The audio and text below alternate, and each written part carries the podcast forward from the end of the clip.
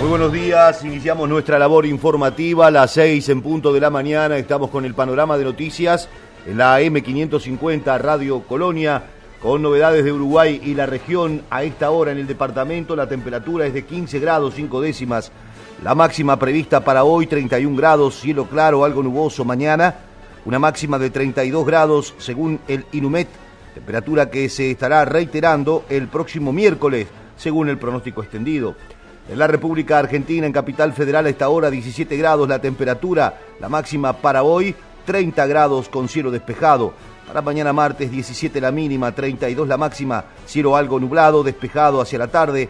El miércoles la temperatura máxima estará en el entorno de los 32 grados con cielo algo nublado, parcialmente nublado hacia el jueves y se mantienen las altas temperaturas según el Servicio Meteorológico Argentino. Titulares de la prensa uruguaya, debate de alquileres sin garantía, hubo pocos casos y sin desalojos, ejes de la campaña contra la ley de urgente consideración. Mujica acusó al gobierno de hacer terrorismo con la LUC. Diferencias en comando del Frente Amplio tensan la campaña. Son los temas que destaca el diario El País hoy. Plan Ceibal bajó la desigualdad según una investigación. Manil Ríos propuso por ley ampliar licencia paternal hasta los 45 días. Son los temas que destaca el diario El País también a nivel internacional la captura del narco más temido del mundo. El diario El Observador a esta hora, el título principal, el Senado discute como prioritario el proyecto de Cabildo para dar prisión domiciliaria a mayores de 65 años. El partido conducido por Guido Manini Ríos pidió celeridad ante nuevas variantes de COVID-19. Socios definen postura y el Frente Amplio advierte fundamentos desactualizados. Más temas destacados por el diario El Observador. Desde que asumió el gobierno, la JUTEP inició 12 investigaciones.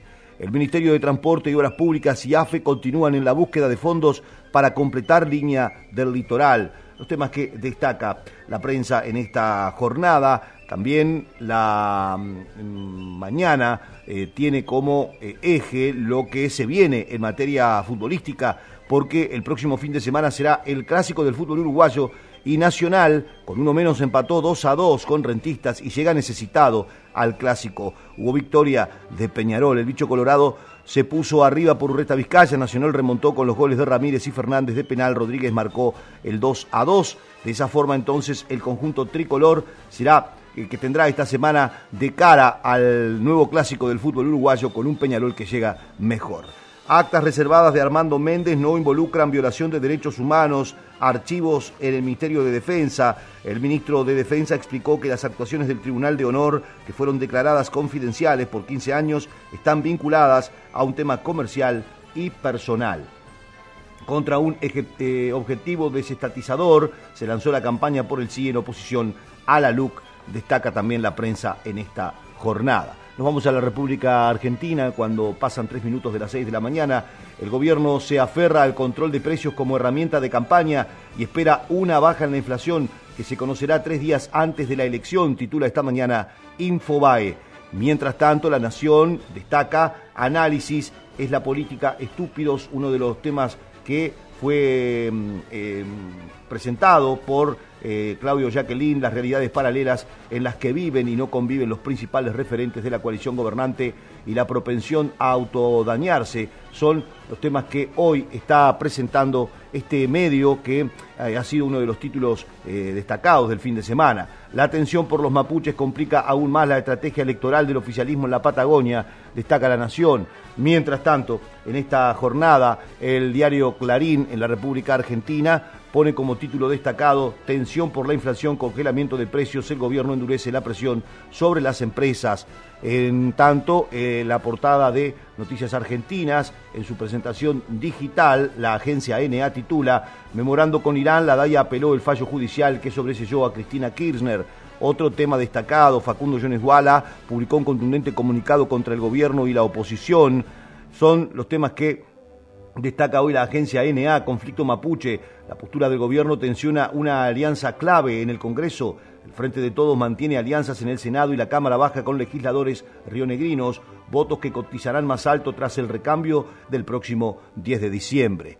Más temas destacados. Martín Guzmán dijo que no va a haber devaluación, es lo que destaca hoy la agencia NA. Noticias Argentinas además titula, advierten que el dólar blue está en niveles de pánico por falta de plan económico. Pasan cinco minutos de las seis de la mañana. Comunicate con nosotros por WhatsApp. 598-092-560-565 o al 598-092-338-126. Los sábados, los sábados, a partir de las 18, un duende acompañará tu tarde. Un clásico de la radio. Multitemático, divertido, solidario, con grandes invitados y muy buena música. Aquí, en AM 550, llega El Duende. Guillermo Petruccelli. Blins, suministro de personal, portería, limpieza, hotelería y gastronomía. Por consultas 099-577-533 o info arroba blins.com.uy. Veo las cosas Estés donde estés, todos los días de 17 a 18 pone AM550 que tu vuelta a casa va a ser más divertida. Chilo Grandío, Manuel Vidal Iraola e Iñaki Gutiérrez te acompañan con la mejor información y otra mirada de la actualidad. Grítalo por AM 550. 550. Cuando decimos que somos una pickup de campo, queremos decir de todos los campos. Chevrolet S10, hecha para la vida real donde la vida real te encuentre. Transmite CW1 AM550 550. La radio del Río de la Plata. Siete minutos pasan de las seis de la mañana. El Sistema Nacional de Emergencia reportó 1.714 casos activos ayer domingo, tras el análisis de 5.646 pruebas para la detección de COVID-19. Fueron identificados 119 casos nuevos de la enfermedad, informó el SINAE. Hay en todos los departamentos casos activos, es lo que también se conoció en la víspera. Inversiones en distribución de energía eléctrica superarán los 200 millones de dólares anuales.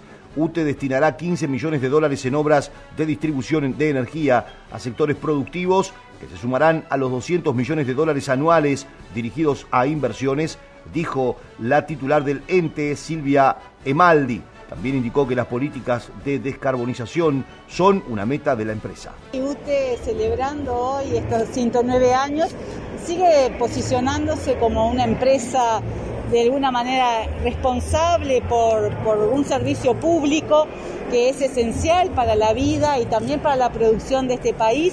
Y ese de alguna manera es la gran responsabilidad, compromiso y orgullo que también todos los que somos funcionarios de esta empresa tenemos en pos de un servicio que es las 24 horas, los 365 días del año. En particular, en el día de hoy estuvimos haciendo un repaso de los principales logros del año 2021, así como proyectando aquellos temas de futuro que tienen que ver con la movilidad eléctrica, el bono social para aquellos más carenciados, el tema de las tarifas inteligentes que tienen que seguir extendiéndose en el país y todo lo que hace a la movilidad eléctrica que será parte de la segunda revolución energética que ya estamos viviendo en Uruguay. Los usuarios de la empresa siempre se preguntan, baja de tarifas, posibles beneficios, ¿algo de esto está pensado?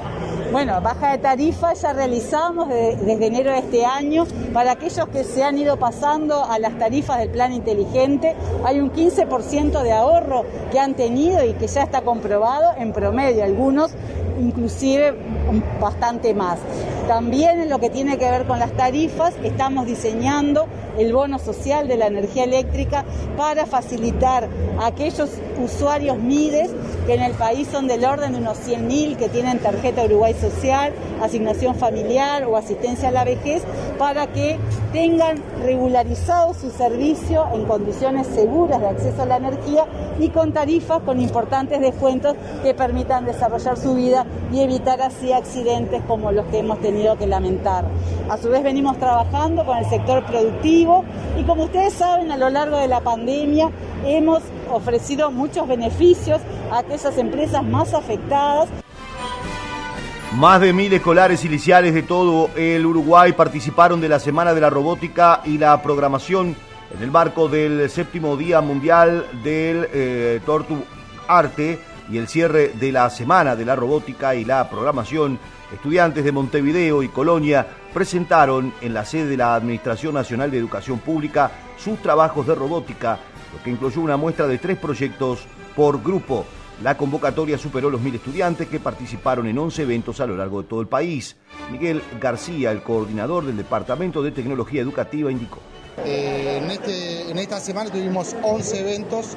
El año pasado lamentablemente eh, hicimos muy pocos presenciales y una transmisión por streaming, pero veníamos de cerca de 18 eventos eh, en todo el país. Así que este año haber vuelto a más de mil docentes y estudiantes de distintos puntos del país eh, involucrados en esto para nosotros es una alegría grande. Bien, ¿quiénes participaron? ¿De qué forma participaron? ¿Y cuál fue eh, el objetivo de esta muestra?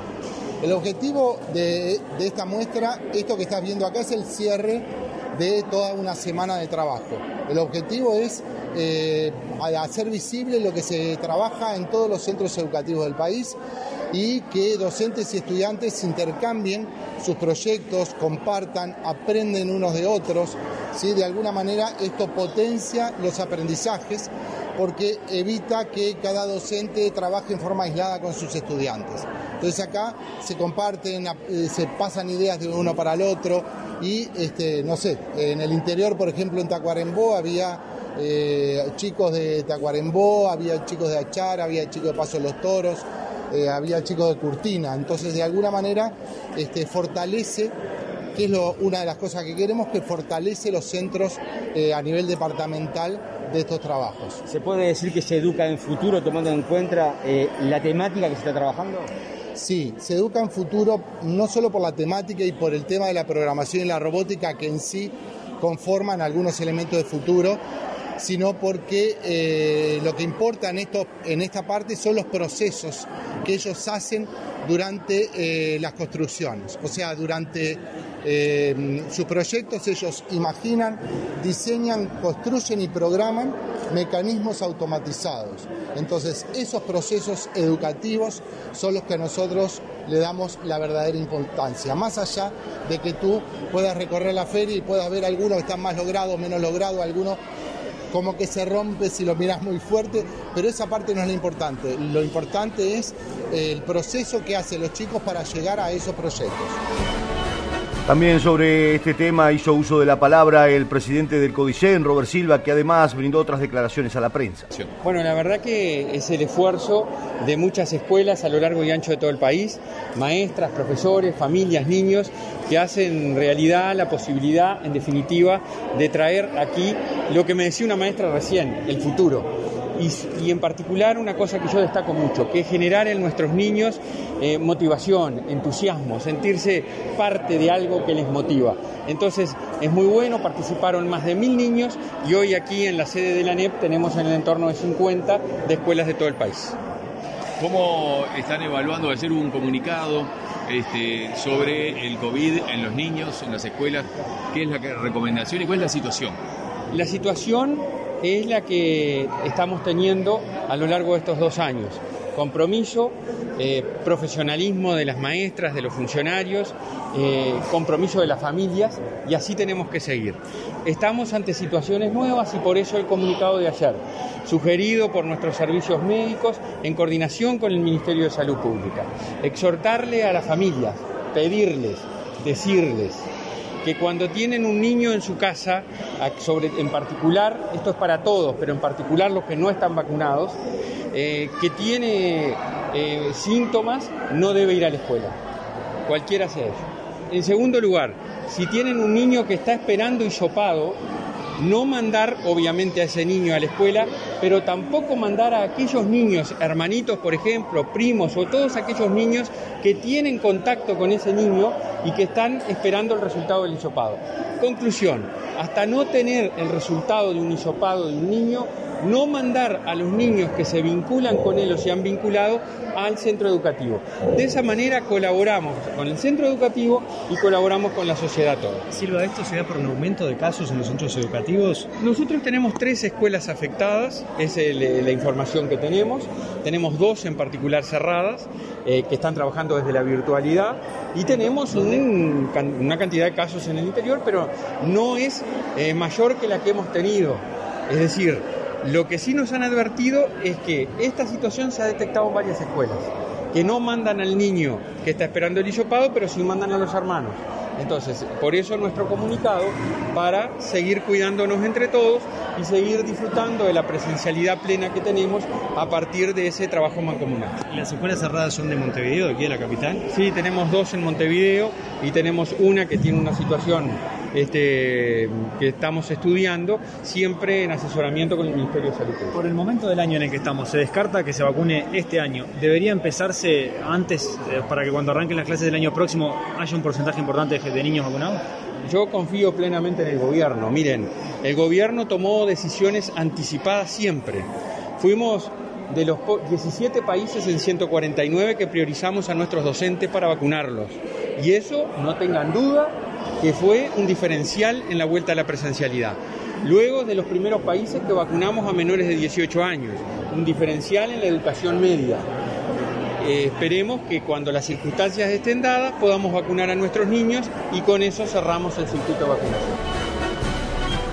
El INAU incrementa presencia en territorio ante aumento de casos de violencia intrafamiliar. En una jornada que reunió a representantes de instituciones públicas y privadas, el presidente del Instituto del Niño y Adolescente, Pablo Abdala, informó que durante la primera mitad del año se registraron 3.957 intervenciones ante situaciones de violencia.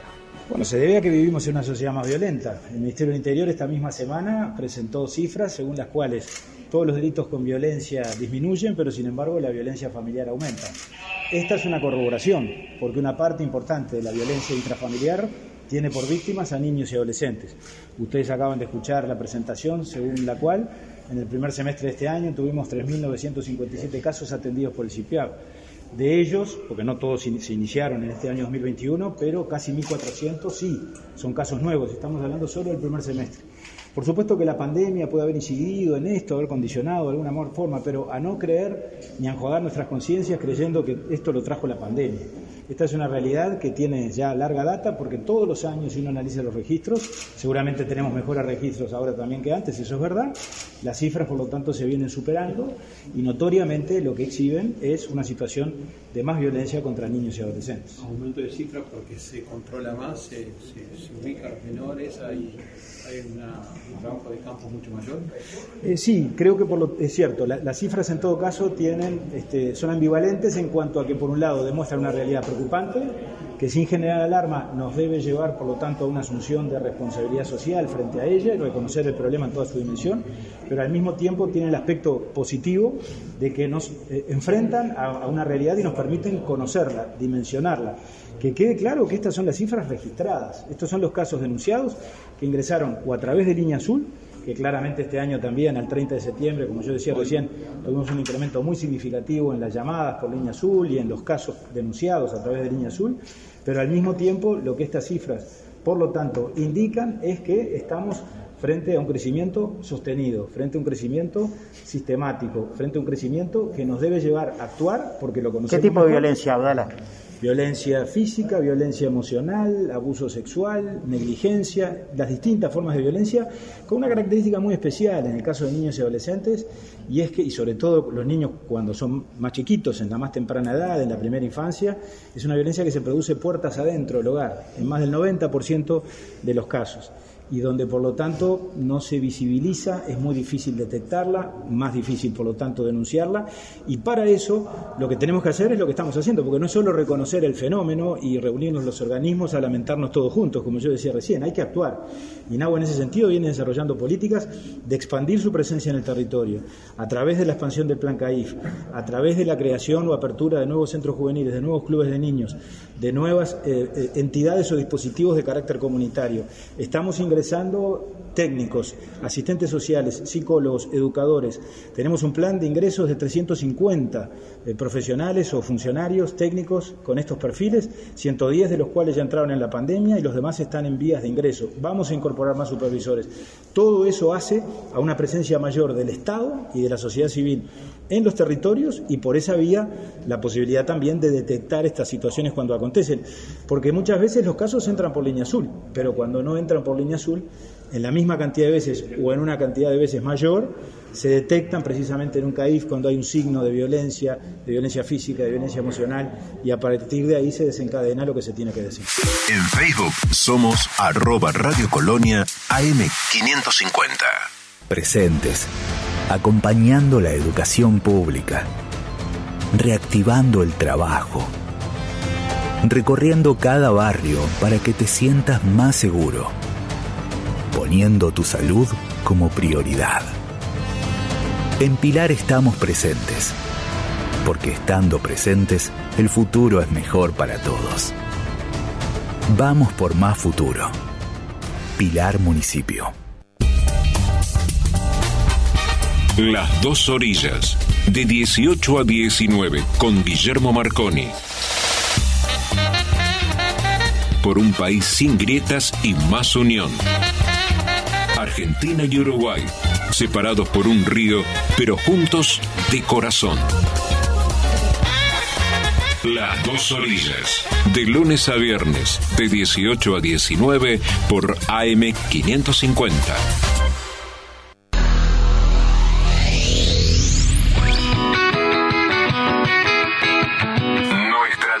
Nuestra tierra. Con Fernando Bertelo, Esteban Fuentes y Facundo Mezquida. Facundo Mezquida. Nuestra tierra. Todos los sábados. Todos los sábados. De 6.30 a 9. Con la mejor información del campo. Nuestra tierra. Nuestra tierra. Por Colonia AM 550. No esperes al fin de semana para estar informado. Colonia Agropecuaria es tu programa. Lunes a viernes de 14 a 16 por AM550 Radio Colonia. Colonia, Uruguay. Cuando decimos que somos una pickup de campo, queremos decir de todos los campos. Chevrolet S10, hecha para la vida real, donde la vida real te encuentre. Transmite CW1 AM550. 550. La radio del Río de la Plata.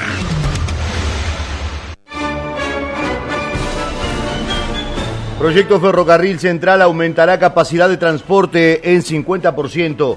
El ministro de Transporte y Obras Públicas, José Luis Falero, visitó la planta de soldadura de los rieles del proyecto Ferrocarril Central, ubicada en el departamento de Florida, donde se lleva efectuado el 47% de la producción definitiva. Se espera culminar la vía hasta la planta de UPM a mediados del 2023. Sí, efectivamente, en realidad arrancamos en Canelones, ¿verdad? En, este, en la zona de Margat, luego vinimos por el puente este, que pasa por encima de la ruta 81, también en, en las cercanías de Santa Lucía, este, y luego sí cruzamos a la 63, todavía en Canelones, y ahí este, ingresamos a Florida, donde nos estaba esperando el intendente el 25 de agosto. Pudimos apreciar también lo que es el puente sobre el río Santa Lucía, que va a ser una de las, este, intervenciones que se va a estar viendo próximamente. Y a partir de ahí hicimos todo el circuito de lo que es la red ferroviaria hasta acá, hasta Florida.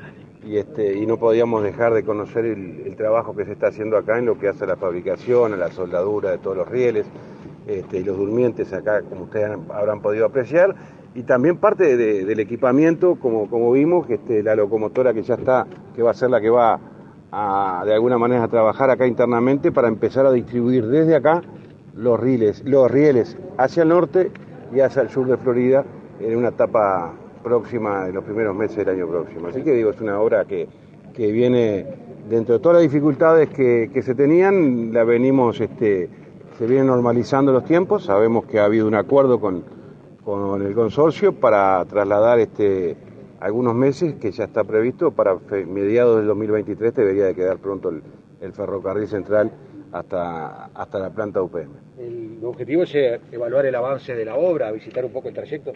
Sí, evaluar el balance de la obra, conocer la obra, porque creo que es una obra que, va a quedar marcada en la historia del Uruguay porque, digo, ha generado una, una cantidad enorme de movilización de empresas, de funcionarios trabajando en la misma, de eh, infraestructura, de estructuralmente muchos puentes que están este, en este trazado del ferrocarril.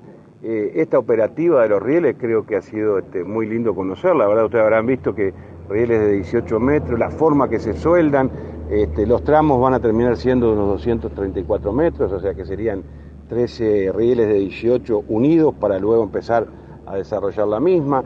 Digo, hay una cantidad de características que las desconocíamos, este, que es novedoso para nosotros y creo que para muchos de ustedes, digo, obviamente estas cosas quizás no, no, no las viéramos de la época de los ingleses cuando construyeron el ferrocarril. Pero bueno, está bueno que, que ustedes lo hayan podido apreciar con nosotros una nueva tecnología en equipamiento, ¿verdad? Hemos visto una locomotora de, excelente calidad, teníamos funcionarios de SELF que hoy están acá justamente y son los operadores que me acompañaron a mover la locomotora y, este, y para mí en lo personal digo que me gusta, me gusta mucho el transporte, conocen de dónde provengo, había manejado muchas cosas, pero nunca la locomotora. Bueno, hoy tuve la oportunidad de por lo menos moverla como un primer paso. Ministro, el impacto laboral en esta zona por un lado y por otra parte esa maquinaria de la que usted habló que va a quedar para el país además como capital. Sí, yo creo que, sin duda este, es un impacto al desarrollo y esa mirada en perspectiva del Uruguay que todos anhelamos, es este, el comienzo de muchas cosas más. Digo, a partir del ferrocarril, más allá de lo que es el transporte que se va a industrializar en UPM, tenemos un 50% más de carga que se va a poder incorporar otras industrias, otras producciones que van a poder este, incorporarse a la vía central y también utilizarlo como medio de transporte, ayudándonos también a descomprimir un poco la red vial que, que sin duda está este, siendo muy saturada. Ustedes habrán podido apreciar lo que es Ruta 5. Este, pero no por ello vamos a descuidar la red vial. También estamos ya este, trabajando fuertemente en lo que será la doble vía de Ruta 5 desde Canelones a Durazno. Así que digo, este, sin duda son buenas novedades para el Uruguay, Uruguay que necesita generar un empujón de mano de obra y creo que la construcción de esta y de otras obras que tenemos en el Ministerio van a permitir mantener cierta regularidad por un tiempo importante. Sobre el tema peajes, el ministro de Transporte y Obras Públicas informó que se está coordinando con el ZUNCA y las empresas concesionarias la reconversión de los trabajadores. Los peajes del país, la intención que tenemos es que dejen de cobrarse en efectivo en el mes de marzo, este, una vez que termine la temporada de turismo. Este, eso va a traer aparejado que los funcionarios que aún no está resuelto este, eh, su actividad laboral van a, estamos encontrando una fórmula para que brinden servicios en los mismos puestos de peaje con otro eh, tipo de servicio, ¿verdad? Ya no va a ser el cobro en efectivo, pero podrá ser eh, una información turística, una información de seguridad vial, digo, es lo que estamos articulando y coordinando con el ZUNCA y las empresas que hoy están este, concesionadas en el peaje. En eso vamos trabajando bien, creo que la semana que viene tenemos otra reunión más. Espero que sin dificultad podamos dar este, la tranquilidad de que ninguno va a quedarse sin su fuente laboral. Obviamente con características diferentes. No van a ser cajeros, por ejemplo, y no van a tener quebranto de caja. Pero lo que no podemos permitirnos como país es que se pierda una fuente laboral, entonces tenemos que buscarle otro destino, otra utilidad que la podemos financiar de forma diferente y que ninguno quede sin trabajo. No van a tener dificultad, van a tener la posibilidad de adquirir el TAC como está previsto y lo van a poder hacer una vez que, se encuentren con ellos y parte de esa tarea la van a poder realizar los mismos funcionarios que hoy están. O sea que no, va a haber dificultad alguna, simplemente acostumbrarnos a lo que sucede en el mundo. No es nada que no, que no se esté dando en otros puntos del, este, del mundo en general. ¿no? Luego de la reunión ordinaria de ministros de turismo del Mercosur que se desarrolló en Recife, Brasil, el titular de la cartera Tabaré Viera informó que Brasil se comprometió a adoptar las medidas necesarias para sensibilizar a sus autoridades sanitarias sobre la importancia de la reapertura de las fronteras terrestres y marítimas, lo que permitiría la continuidad del flujo de cruceros hacia Uruguay. En el encuentro de secretarios de Estado, el ministro Viera informó que Uruguay abrirá sus fronteras este primero de noviembre con las medidas correspondientes. También destacó el acuerdo para realizar una reunión entre ministros de salud del grupo regional en el citado mes para coordinar los protocolos de los servicios sanitarios.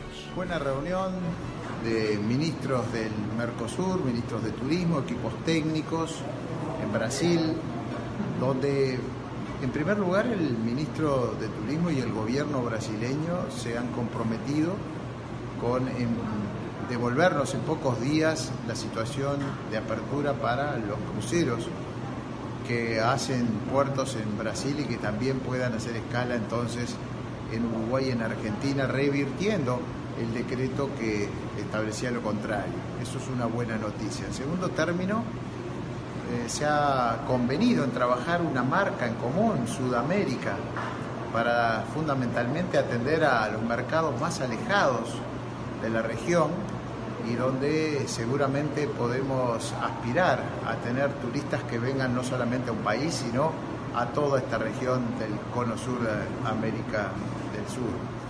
También el turismo naturaleza estuvo en, estos trabajos, el turismo cultural, el turismo religioso, eh, la homogeneización de los protocolos en la apertura de fronteras.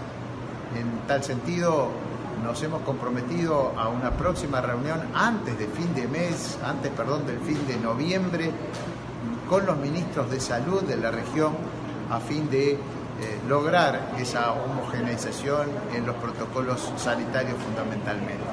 Por lo tanto, el Mercosur trabajando por el turismo. Seguimos en Instagram, Radio Colonia. Nuevo Atom Protect, la única mascarilla que elimina coronavirus cepa delta. Vamos protegidos hacia la moda. La mejor mascarilla del mundo es de los argentinos. Atom Protect, calidad que nos cuida. Y cuando llega Marcelo, me late el corazón. ¿Cómo te va, Benedetto? ¿Cómo te va, Benedetto? Soy Marcelo Benedetto. Es el momento de no perderse de 12 a 14. ¿Cómo te va, Benedetto? ¿Cómo te va, Benedetto? De lunes a viernes, de 12 a 14, por AM550. ¿Cómo te va, Benedetto? Los sábados de 11 a 12, Portal Agropecuario.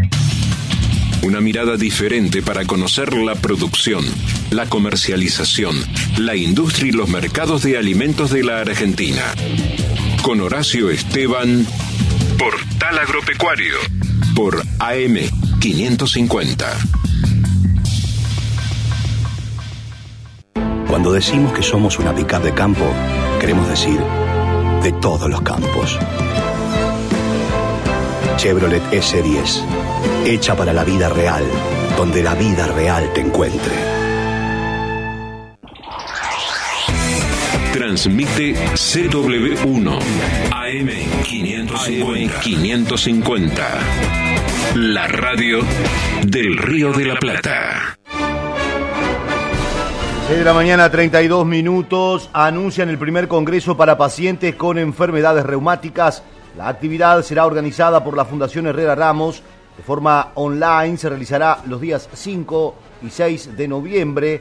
La idea es asistir a quienes padecen estas patologías, pero también para que la población en general pueda adoptar un estilo de vida para evitarlas debido al gran daño que provocan. Sobre este tema, la integrante de la Fundación, Marta Calegari, indicó. Organización sin fines de lucro que surge de la Sociedad Uruguaya de Reumatología eh, con el objetivo de promover la salud integral del individuo y sobre todo del aparato locomotor, este, porque el aparato locomotor sano es lo que va a permitir que estemos activos durante toda la vida y tener una autonomía durante toda la vida.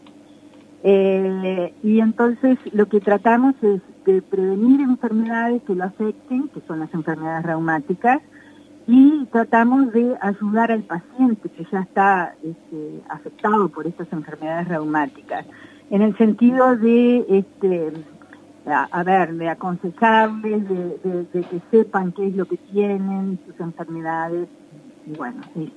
La intención es promover y facilitar actividades, la intención de la fundación es promover y facilitar actividades este, relacionadas con la reumatología, no solo a nivel de los pacientes, sino también en el ámbito científico, técnico y, educativo también. ¿ah?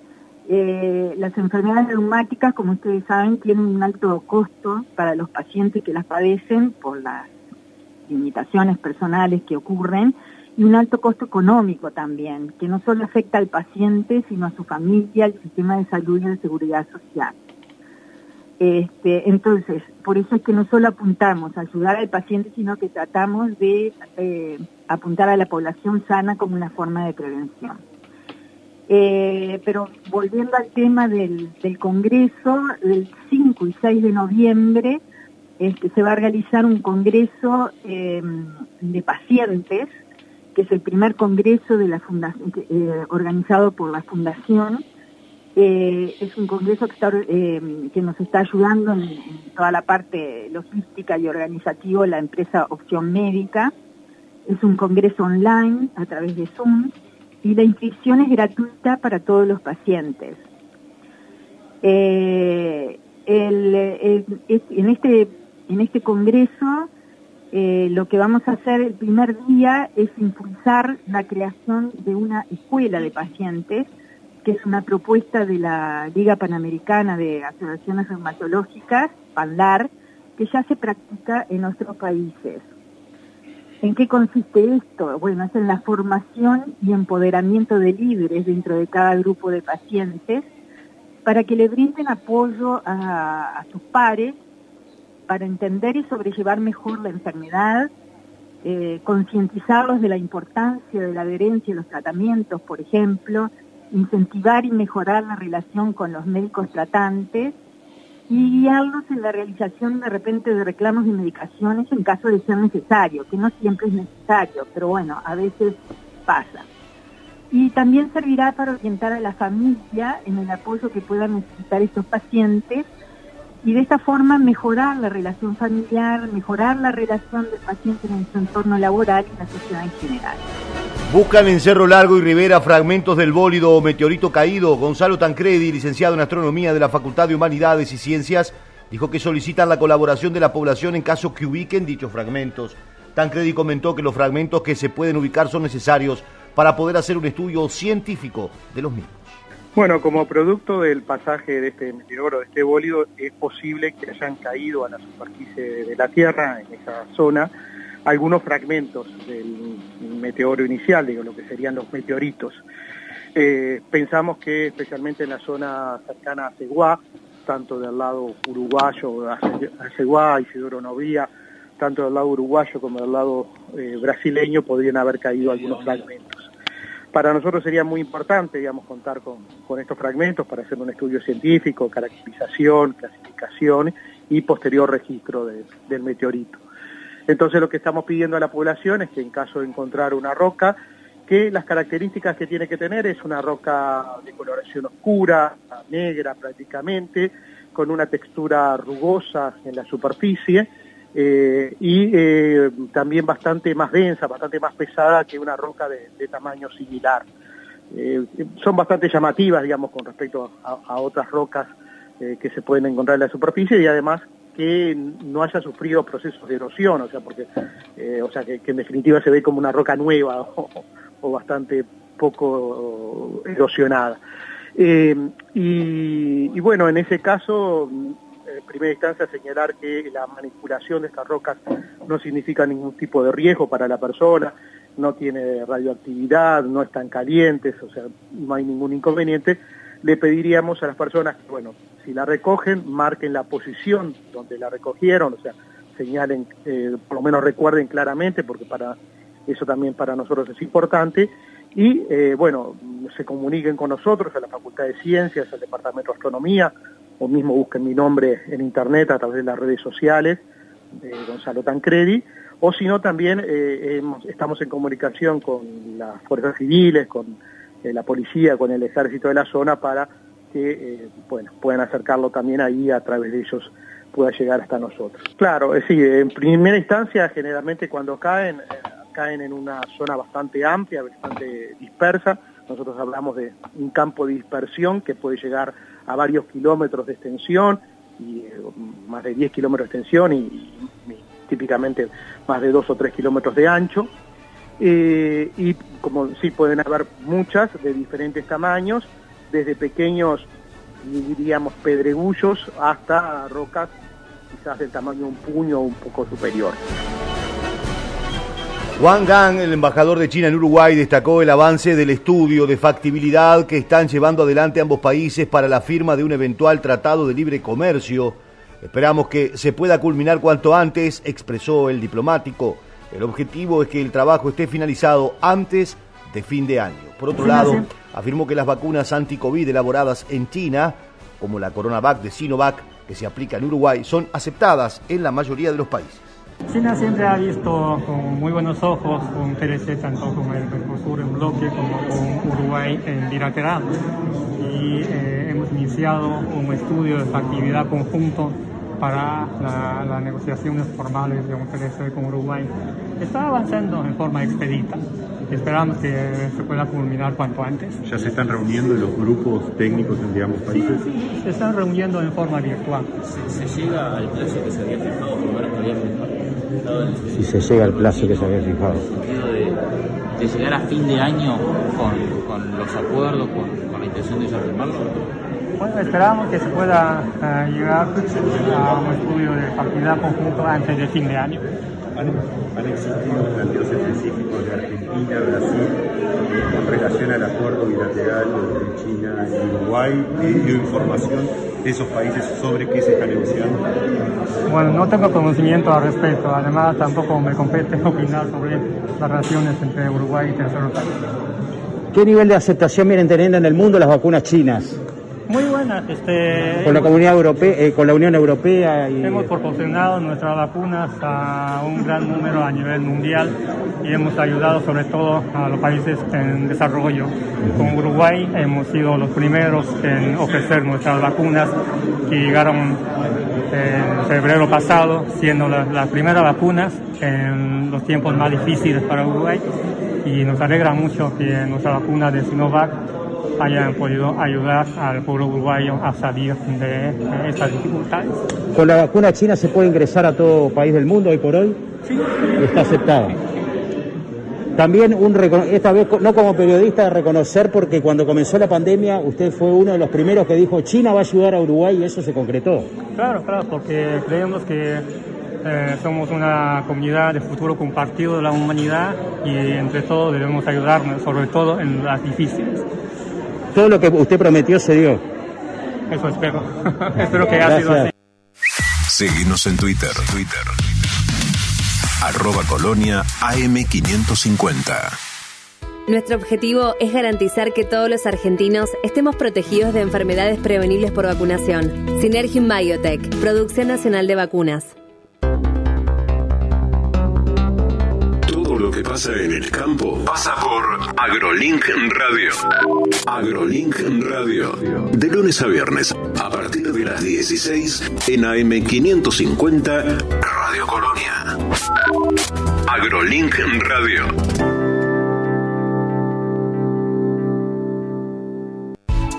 Ventila los ambientes de manera cruzada, distribuida y permanente. Hacelo en tu casa y en el trabajo. Así evitas el contagio y la circulación del virus. Por orientación y consultas, comunícate al 148 las 24 horas o al 147 todos los días de 8 a 20 horas y por emergencias al 107 las 24 horas. Por favor, seguí cuidándote. San Martín, Estado presente.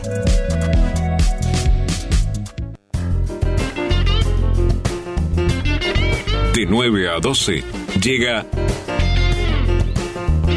Hola Chiche por AM550. Hola Chiche. Todos los días en AM550 la mirada aguda de Chiche Helblum te cuenta la actualidad. La gran mañana de Chiche de 9 a 12 por AM550. Transmite CW1 AM550. La radio del Río de la Plata. ACE realizará controles en el módulo 11 del Exconcar. Serán 22 equipos conformados por médicos y enfermeros que estarán custodiados por personal del Ministerio del Interior. El presidente de la Administración de los Servicios de Salud del Estado, Leonardo Cipriani. Eh, vamos a empezar con un equipo de 22 equipos técnicos, con médico y enfermero, para empezar a hacer el control que el Ministerio del Interior ya nos había solicitado y nosotros con, mucho gusto lo podemos realizar bien, de toda la persona privada de libertad eh, para, para ver su estado de salud. ¿no? O sea que eso es lo que venimos, ya el lunes este se comienza, 22 equipos como les dijimos y esperemos eh, ya en breve y ahí seguimos continuando. Nosotros lo que notamos que con los PPL, ¿verdad? Con las personas privadas de libertad, los centros asistenciales eh, tienen mucha carencia que se pueden solucionar fácilmente. ¿verdad? Y como digo, y eso nos sirve para enriquecer también el resto del sistema. Nosotros tenemos que pensar, acá, acá hay 4.000 y, y largo de personas privadas de libertad una placa que se tenga que realizar, hay que subirlo arriba de una ambulancia con dos policías, trasladarlo al hospital Maciel. En el hospital Maciel se demora, se le saca turno a otro paciente que está en el Maciel. Digo, es entrar a coordinar nosotros estos puntos de atención para ser más resolutivos ¿no? y no teóricos ¿verdad? en lo que es la atención de salud. Y también específicamente estamos viendo y valorando todas las situaciones de seguridad que tienen que tener nuestro equipo de salud porque lo tenemos que cuidar. Tuvimos una reunión con el INR por, debido al hecho que ocurrió en el penal de libertad, eh, porque esas cosas no nos pueden pasar más. Y acá nosotros como directorio de ACE tenemos que velar por la seguridad de nuestros funcionarios, ¿verdad? Y sabemos que el INR ya llegamos a un acuerdo que nos van a apoyar con más guardias de seguridad, o sea que, es, en lo que, eh, es en lo que estamos.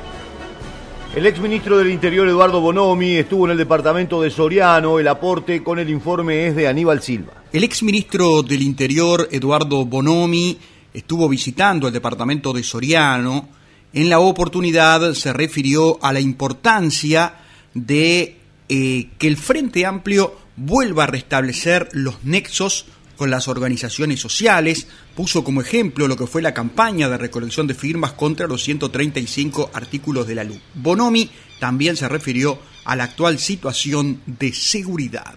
Lo central del frente en la autocrítica es que, sobre todo en los últimos tiempos, perdió mucho el vínculo con las organizaciones sociales y centró su, su accionar en la institucionalidad, tanto el Ejecutivo como en el Parlamento, que tiene que, reconstruir eh, esa, esa relación con las organizaciones sociales, que creemos que no, no va a ser muy complicado porque las raíces están, el vínculo de los compañeros están, lo que se perdió fue la organización de esa inserción eh, la organización por parte de los compañeros de esa inserción y pensamos que, vamos a retomarlo y después eh, en, algunos aspectos de, la gestión que, hay que hay que profundizar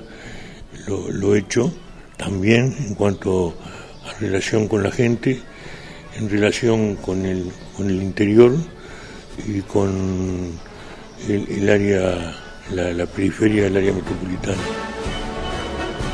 El ministro Fernando Matos se refirió a la situación del frigorífico de Rosario. También el informe es de Aníbal Silva. El ministro de Ganadería y Agricultura y Pesca, Fernando Matos, que estuvo en el departamento de Colonia, habló sobre la situación del frigorífico de Rosario, que está suspendido para lo que es exportar carne a China se viene realizando una investigación interna también para, bueno, saber cuáles fueron las responsabilidades.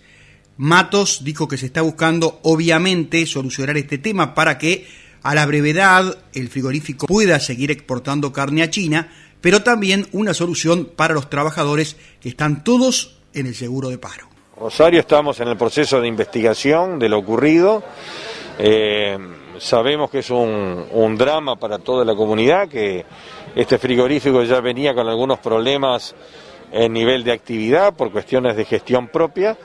Eh, durante este año lo celebramos cuando se anunció el año pasado que se volvía la actividad, hubo una importante exportación durante este año hacia China, pero eh, en China mismo se detectaron no conformidades de un producto vinculado a la grasa de origen animal eh, y eh, la Agencia Nacional de aduanas y servicios sanitarios de China lo suspende precautoriamente.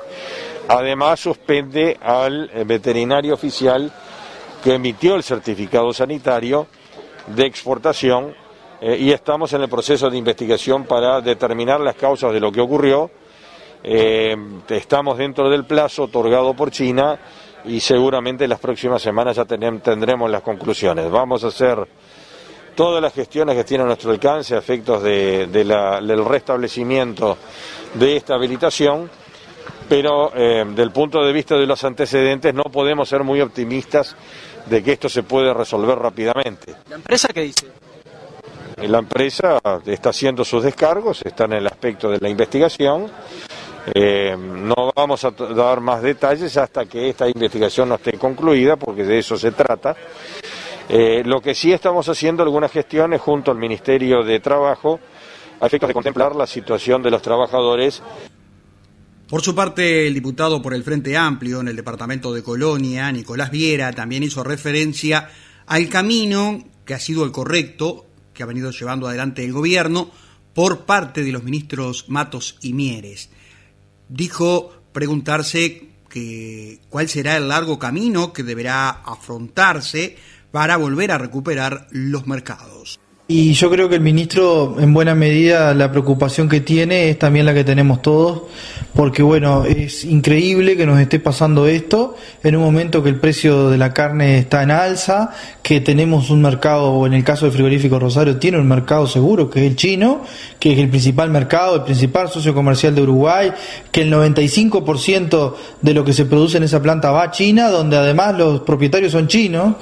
Entonces nos parece que es una cuestión este, sumamente compleja porque no logramos comprender cuáles pueden llegar a ser los caminos más rápidos que permitan una pronta solución. Entonces, en ese sentido, eh, hemos hablado con el ministro, eh, él está, digamos, este, esperanzado en que los plazos se acorten, pero el la experiencia que en el Uruguay existe es que los plazos son muy largos, se cuentan en meses para que China pueda levantar las barreras que ahora bajó fruto de este inconveniente.